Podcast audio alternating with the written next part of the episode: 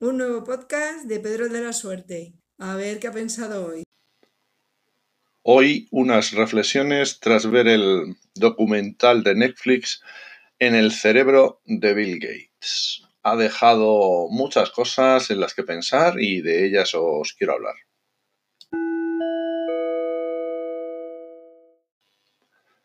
Es un documental de Netflix como os decía, de tres episodios que duran unos 50 minutos, centrándose un poco en la vida de Bill Gates y es el fundador de Microsoft. Y hace una cosa bastante interesante el documental, que mezclar su vida profesional, su vida personal y su vida filantrópica, ¿no? Eh, separa esos tres aspectos de su vida y en cada capítulo los va los va mezclando.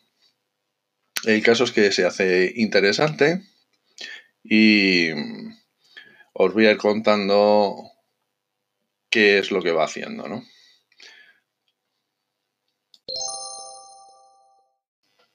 En cuanto a su vida personal, pues algunas sorpresas.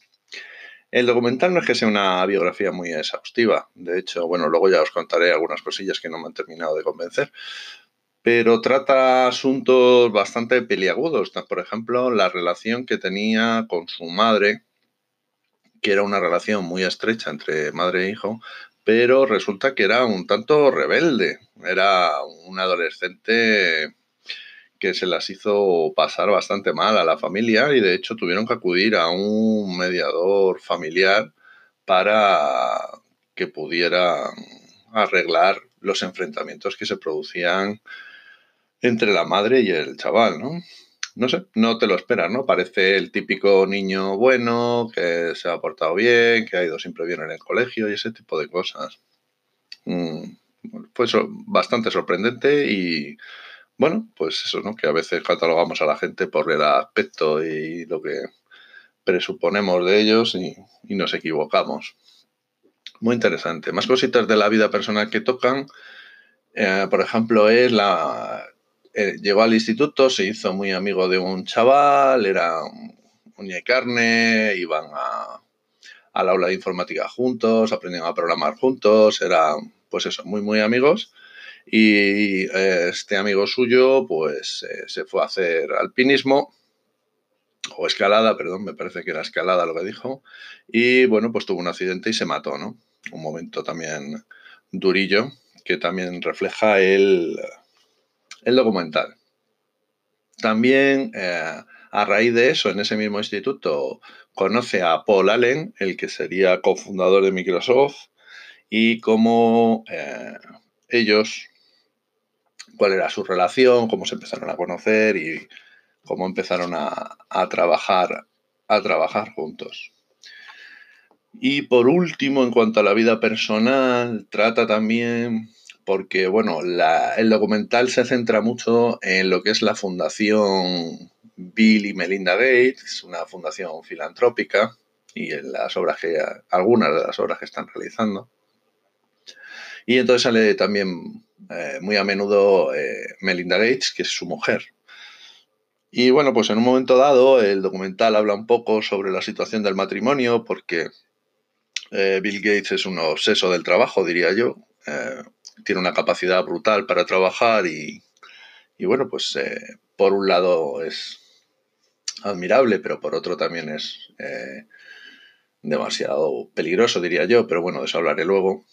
Y el caso es que, bueno, se deja entrever que la Fundación Gates, por llamarlo de alguna manera, ¿no? La Fundación Gates al final es un poco lo que salva su matrimonio porque eh, los dos se van a trabajar a la fundación, eh, Bill deja Microsoft y bueno, centran todos sus esfuerzos en la fundación y parece que esto pues salvó su, matrimonio. No es que lo diga expresamente el documental, pero sí que yo creo que lo insinúa, Así que bueno, como veis, pues tratando cosillas personales de, del fundador de Microsoft, ¿no? De, de Bill Gates. En cuanto a la vida profesional más bien a lo relacionado con Microsoft, pues cuenta un poco desde los inicios. Aquí el documental creo que flojea un poquillo, bueno, si no un poquillo, flojea bastante, pero bueno, nos cuentan cómo empezó a programar en el instituto. Eso me recordó a que a mí me pasó igual, como empecé a, programar en el instituto, evidentemente no al nivel de este, de este genio, ¿no? Y como allí conoció a, a Paul Allen y que al final se hicieron famosos en el mundo de la programación porque eh, fueron capaces de, de programar horarios para los colegios. Los horarios de los colegios son bastante complejos de hacer y tienen muchos requisitos, excepciones, vamos, que son muy, muy complejos. Diseñar un algoritmo que los gestione no es nada sencillo. Todos los que os dediquéis a la docencia sabéis de esto, porque cuando iniciamos el curso pues hay bastantes problemas para que se hagan los horarios de los profesores y en este caso incluso había que tener en cuenta los horarios de los alumnos y tal. Y, bueno, pues eh, así comenzaron su andadura Bill Gates y, y Paul Allen. El documental sigue hablando de, de cómo fueron creciendo como empresa, cómo vendieron MS2, cómo empezaron a desarrollar los Windows. Ahí pasan enseguida hacia Windows 95 como el gran hito de, Microsoft. Y no entran mucho en todo este tema. Terminan hablando en el último episodio sobre el juicio por monopolio que sufrió Microsoft en Estados Unidos, cómo Bill Gates fue el que fue a declarar y como él mismo cree que pecó, de ingenuo a la hora de, afrontar este juicio. No hablan de los juicios que ha tenido en otros sitios, como la Unión Europea, que también tuvo juicios por monopolio. Y bueno, aquí queda todo un poquito diluido, no entran a, un poco a saco, ¿no? Ahí a, a, ver exactamente qué había pasado y por qué era el juicio y, y qué prácticas hacía Microsoft para que se le considerara un monopolio, ¿no? Queda todo como que, bueno, era una empresa muy grande y, un poco porque la querían dividir o algo así, ¿no? Y bueno, la verdad es que las prácticas de, Microsoft monopolísticas han sido mm, bastante escandalosas y creo que todavía sigue siendo muy de lobby, ¿no? A ver, son una empresa, van a vender, a ganar pasta y utilizan todos los medios de presión y que utiliza un lobby y bueno, pues ya lo veis que en muchísimos sitios eh, se utiliza software de Microsoft, no tanto porque sea eh, el más adecuado, que igual lo es, eh, eso es una cuestión de estudiarlo, sino porque simplemente hay una presión de lobby muy fuerte a los dirigentes y, y, estos terminan pues accediendo y, y pagando el dinero que Microsoft les pide, ¿no? Eso yo creo que sigue siendo a día de hoy no tan exagerado como fue en su momento, pero todavía andamos con estas cositas de, de la presión y los lobbies, ¿no?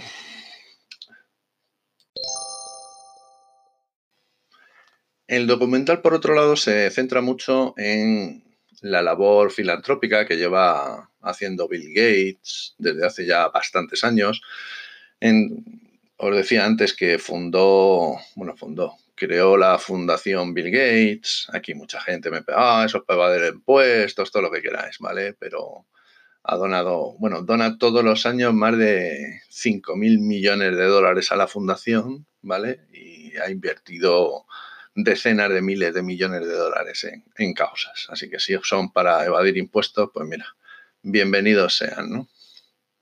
Aquí habla, por ejemplo, de que es amigo de Warren Buffett, de que lo conoció con muchos reparos, pensando que, bueno, pues que no, no iban a conectar y que, bueno, fue una petición de su madre que, que, le conociese. Warren Buffett, por si no lo sabéis, es el inversor en bolsa más famoso del mundo, tiene una empresa que se dedica a las inversiones, bastante famosa y con unos beneficios brutales.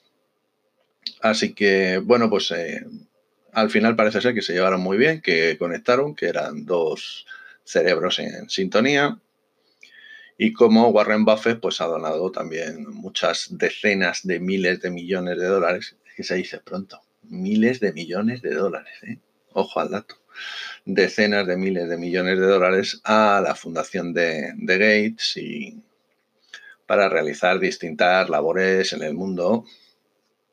Y bueno, pues eh, cuentan una serie de proyectos y es interesante, ¿no? Porque en el primer capítulo hablan sobre un artículo que leyeron en el, creo que en el New York Times, y que hablaba sobre que, bueno, los niños en África morían por diarreas, ¿no? Y entonces, claro, eso les impactó mucho porque es una cosa que en, Occidente no ocurre, ¿no? Por una diarrea, pues no suelen morir niños. Y entonces se propusieron investigar el tema y averiguar si podían hacer algo, ¿no? Eh, al final, una de las cosas que te cuenta el documental es que Bill Gates eh, lee mucho, lee compulsivamente, intenta averiguar todo lo que puede sobre los temas y una vez que los ha comprendido y ha entendido eh, el tema lo suficiente, pues contacta con los mejores expertos del mundo y trata de ver si, si se puede hacer algo. Y aquí pues decidió emprender el... Bueno, lo primero que vio es que el problema estaba en que no había sanitarios, no había váteres, no había canalizaciones, saneamientos adecuados y que entonces la gente, pues claro, vive entre la mierda y, entonces pues ahí eh, se producen un montón de infecciones y las diarreas y por eso morían muchos chavales y entonces pues decidió poner el dinero a funcionar y creando unos concursos para el diseño de váteres que reciclasen la, los excrementos humanos y que no necesitasen energía. Y bueno, pues el, el documental lo deja un poco por ahí, ¿no? Al final eh, el problema estaba en fabricarlos a un precio asequible. Y bueno, pues de ahí salen dos proyectos muy interesantes, el de los inodoros que reciclan, por decirlo de alguna manera, y por otro lado también estaba una especie de, ¿cómo os diría yo?, de fábrica, de, no sé, de es un, como un aparato, ¿vale? Que, bueno, no es un aparato, es, a ver, no me sale ahora la, la palabra. Sería, joder, como una eléctrica, ¿no? Como una instalación eléctrica en donde por un lado tú echas eh, mierda, sí, sí, tal cual lo estáis escuchando, echar la mierda, los excrementos, y eh, esta instalación es autosuficiente de tal manera que es capaz de generar la energía suficiente al quemar esos excrementos como para sacar agua potable de ahí y que no necesite energía, ¿no? Lo cual, bueno, pues es una fantástica idea, es cierto. Y bueno, parece ser que se estaba aplicando en Dakar. ¿Qué más cositas de filantropía habla eh, que se me olvida? A ver, ah, ah, sí, el segundo proyecto era erradicar la polio. La polio es una enfermedad terrible que en Occidente ya prácticamente no existe, pero que todavía no se había erradicado del, del planeta y había algunos países donde habían brotes de polio de vez en cuando, ¿no? Y de nuevo vuelve a volgarse en el tema, al final parece que hay un problema de que no hay mapas, por ejemplo, en Nigeria, y bueno, intentan solucionar el tema de los mapas, el tema de las rutas de los vacunadores, y bueno, pues parece que lo están erradicando hasta que se encuentran con los problemas de siempre, que es la, la ignorancia, la maldad y muchas otras cosas, y la política, ¿no? Que es lo que le echa para atrás la mayoría de los proyectos. Al final en Nigeria la polio no se ha erradicado porque llegaron los de Boko Haram y en las zonas donde están ellos no dejan vacunar a los niños. En Afganistán los talibanes matan a los voluntarios que vacunan niños, para que os hagáis una idea. Muchos líderes religiosos pues acusan a Occidente de utilizar las vacunas pues que si para esterilizarlos, y que si para dominar el mundo, que si para, bueno, ya sabéis, conspiranoias que la gente pues se traga y qué le vamos a hacer, ¿no? Y por último, eh, habla el documental sobre el cambio climático, em, donde parece ser que Bill Gates pues, es un convencido del cambio climático desde hace muchos años, que él lo ve muy urgente y em, sus reflexiones le llevan a que para poder actuar lo más rápido posible, lo mejor es eh, utilizar energía nuclear. Esto ya es una propuesta que no es de Bill Gates, es una propuesta que el, el creador de la teoría de Gaia, que es que el planeta es un ecosistema vivo que, reacciona a, cómo interactuamos, los, vamos, no solo los humanos, cualquier criatura ¿no? sobre él, pero especialmente los humanos, que somos los que tenemos mayor capacidad de modificar el planeta, y que eh, la Tierra va a reaccionar y claro, lo va a hacer de forma brusca, como hace el planeta, y que iba a haber un cambio climático. Eh, este creador de la teoría de, de Gaia escribió un libro muy famoso, fue uno de los eh, precursores del ecologismo, y se hizo bastante famoso. La hipótesis fue ideada por el químico James Lovelock en 1969. Fue publicada en 1979 y al final incluso James Lovelock em, se convenció de que la única manera de, salvar el planeta era a través de la energía nuclear, lo cual le trajo las críticas de los ecologistas y fue un poquito denostado. Bien, aquí creo que no voy a ser muy objetivo porque yo estoy muy a favor de esta, justo esta teoría, muy a favor de la energía nuclear. Pero bueno, lo interesante del documental, aparte ya de, eh, posicionamientos políticos, ecológicos y filosóficos, es cómo eh, Bill Gates se centra en el problema y eh, contrata a los mejores expertos del mundo para desarrollar un nuevo reactor nuclear que utilice uranio sin enriquecer. De tal forma que hacen un nuevo diseño del reactor con las herramientas que hay hoy en día, que pueden ser muchísimo más seguros, sin intervención humana. Muy bien.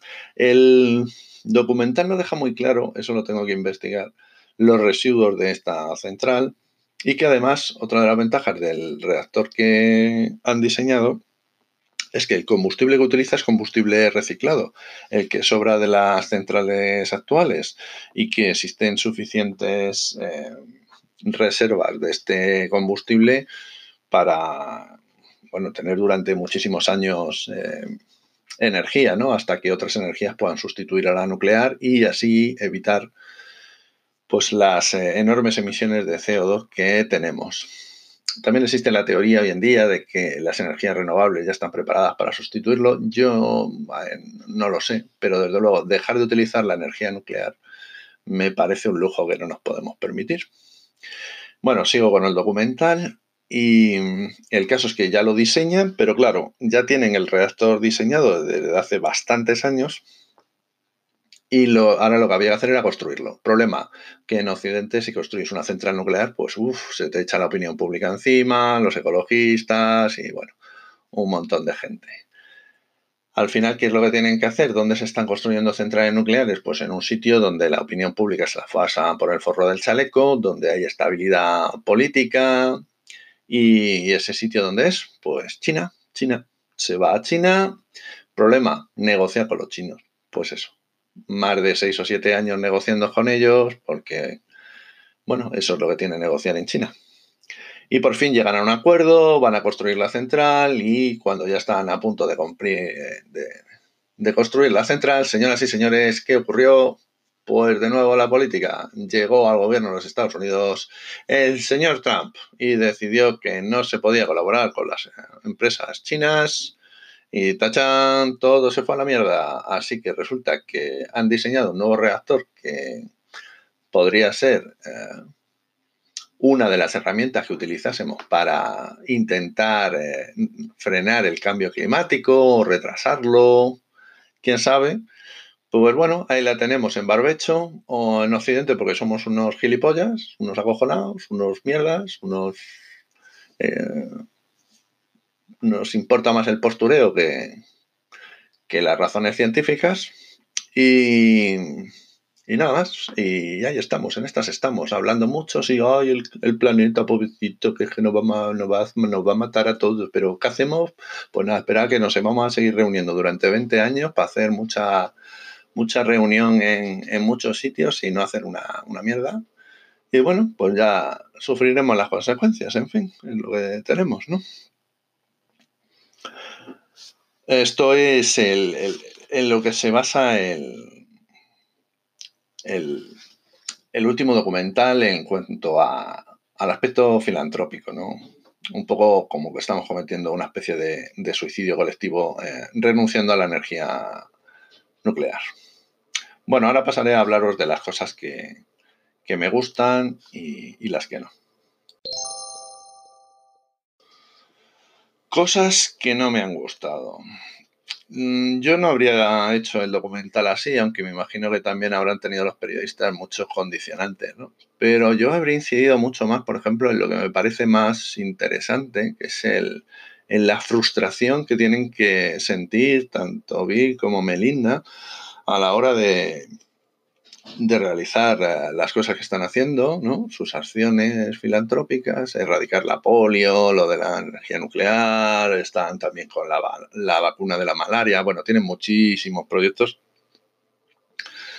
para mejorar la vida de miles de millones de personas en el mundo y tiene que ser súper frustrante que al final eh, los políticos, la ignorancia, eh, no te dejen realizar tu, tu labor, ¿no? Y yo había, habría ido por ahí, ¿no? Como estos cerebros privilegiados, eh, cómo asumen el, el hecho de, de tener que lidiar con, con estos problemas y qué fortaleza mental tienen que tener para poder superarlo, ¿no? Para decir, joder, ni con todo mi dinero, ni con todo mi esfuerzo, ni con los mejores expertos que contrato, al final podemos sacar muchos proyectos adelante porque no hacen más que ponernos impedimentos, gente pues ignorante e incompetente, ¿no? Es, yo sé, el aspecto psicológico de esto me, me habría interesado bastante, ¿no? Otra cosa que no me ha gustado, que ya os he dicho, pues son todo lo que tiene que ver con la empresa de Microsoft, ¿no? Queda todo como muy diluido, muy, muy, muy buenista, muy bueno. eh, al final todo el documental es un poco buenista. eh, Bill aparece como el salvador del mundo. Creo que ahí, no sé, tampoco haber puesto también un poco el lado, el lado oscuro, que también estará en algún sitio, eh, pues también habría estado bien, ¿no? Eh, a ver, es el presidente de una gran compañía, fue el presidente de una gran compañía, un tipo que trabaja muchísimas horas, seguro que exigía sus colaboradores, a sus trabajadores, muchísimo. De hecho, ¿no? Pues eh, parece ser que el hecho de que Paul Allen no, no estuviese tan en la línea de echar tantas horas de trabajo como él fue una de las cosas que le, que le distanciaron de, de él, ¿no? Entonces creo que, bueno, el documental podría haberse mejorado. También es cierto que habría durado más de tres capítulos. Así que esas han sido las cosas que no me han gustado. Vamos con las que sí. Cosas que me han gustado del documental. Bueno, pues por ejemplo, aspectos un tanto absurdos, pero que me han hecho, me han hecho simpatizar con, con Bill Gates. Ya sabéis que no es que yo me lleve muy bien con los productos de Microsoft, pero bueno, el tipo este siempre me ha, me ha gustado, me ha parecido fascinante. Y el documental también me ha gustado, por ejemplo, pues que, que este hombre le llaman que es un tecnófilo. Bueno, yo me defino como tecnooptimista, ¿no? Creo que la tecnología nos puede ayudar a solucionar muchos de los problemas que tenemos y los propios problemas que generamos con la tecnología, ¿no? Pero bueno. El, otra cosa que me ha gustado es que el documental sí que refleja que es un tipo que está que trabaja hasta la extenuación y que um, intenta aprender lo más posible, ¿no? Estar, um, yo no estoy muy, no comulgo mucho con eso de trabajar 24 horas diarias, la verdad. Lo admiro y lo respeto, pero me parece un, una barbaridad. Pero admiro mucho más su capacidad para leer. El, siempre está leyendo, siempre lleva una bolsa con libros. Eso es una cosa que había leído yo hace tiempo y parece ser que es cierto lee mucho y tiene una gran capacidad de síntesis. Bueno, eso, tiene una cabeza, ¿no? Que es una cabeza privilegiada. El hecho de que se rodee de los mejores para sacar adelante sus proyectos también, ¿no? Es una cosa muy interesante. Da igual lo bueno que seas tú y, tu cerebro. Eh, necesitas a los mejores en cada campo para intentar sacar adelante las cosas, ¿no? En fin, muchas cosas muy interesantes. También está interesante, me gustó la relación con, su mujer, cómo la tratan, eh, está bastante curioso, cómo parece que, son eh, una pareja que han encontrado a su media naranja, sí que han encontrado a su alter ego, ¿no? Y mm, no sé, como que han, han sintonizado y son una pareja que gracias a la fundación dejan entrever que un poco el matrimonio estaba pasando por las bajas porque trabajaba demasiado bien y tal, y, está bien, ¿no? Eh, la tip, eh, esta Melinda parece que es una tía muy, muy capaz, que ha dado un paso al frente, que ahora lleva muchos de los asuntos de la fundación, los lleva a ella. En el documental insiste mucho Bill Gates en que es al 50%. Bueno, yo siempre he oído que Melinda lleva más el aspecto organizativo de las cosas y tal, ¿no? Y bueno, pues eh, una tía súper válida, ¿no? Que dedica todos sus esfuerzos a, la fundación de actividades filantrópicas. Y, y este aspecto también lo trata bastante el, el, el documental, ¿no? Para terminar, unas, breves reflexiones. Reflexiones. Bueno, la primera es por qué nos dejamos dirigir por religiosos.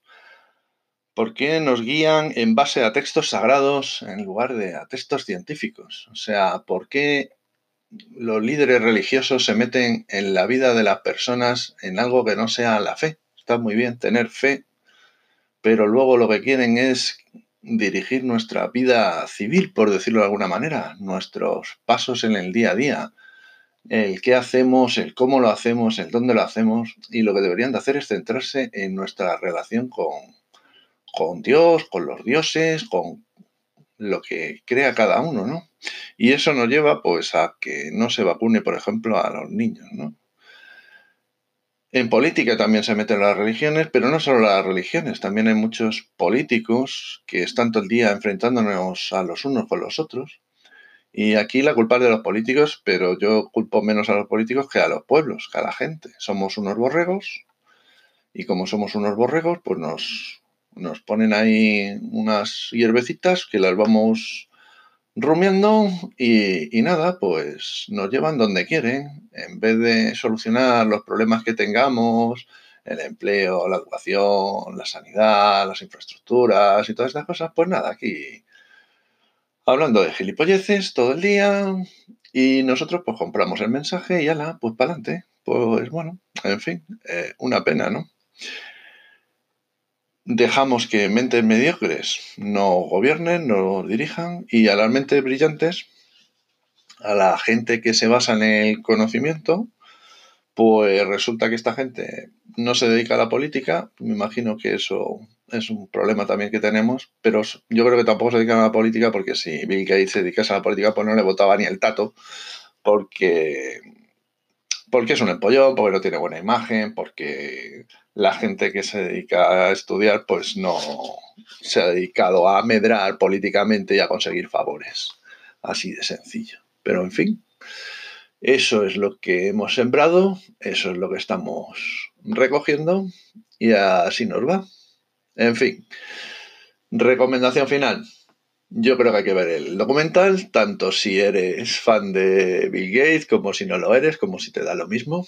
Muy recomendable, me ha gustado mucho, está muy bien.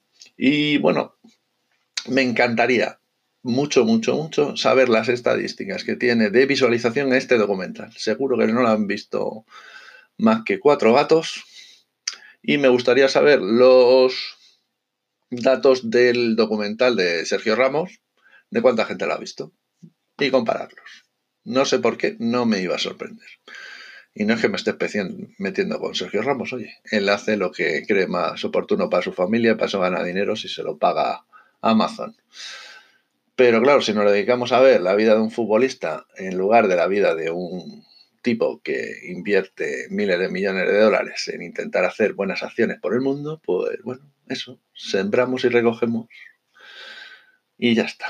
Bueno, eh, no quiero terminar con un mensaje negativo. Joder, afortunadamente hay en el mundo gente con el dinero y la capacidad suficiente para intentar arreglar las cosas. Ahora ya solo nos queda a los demás intentar dejarles hacer su trabajo. Lo dejo por aquí. Chao, chao. Este podcast forma parte de la red de podcasts sospechosos habituales. Suscríbete a la red y tienes audios de diversas temáticas. Nos oímos en el próximo episodio.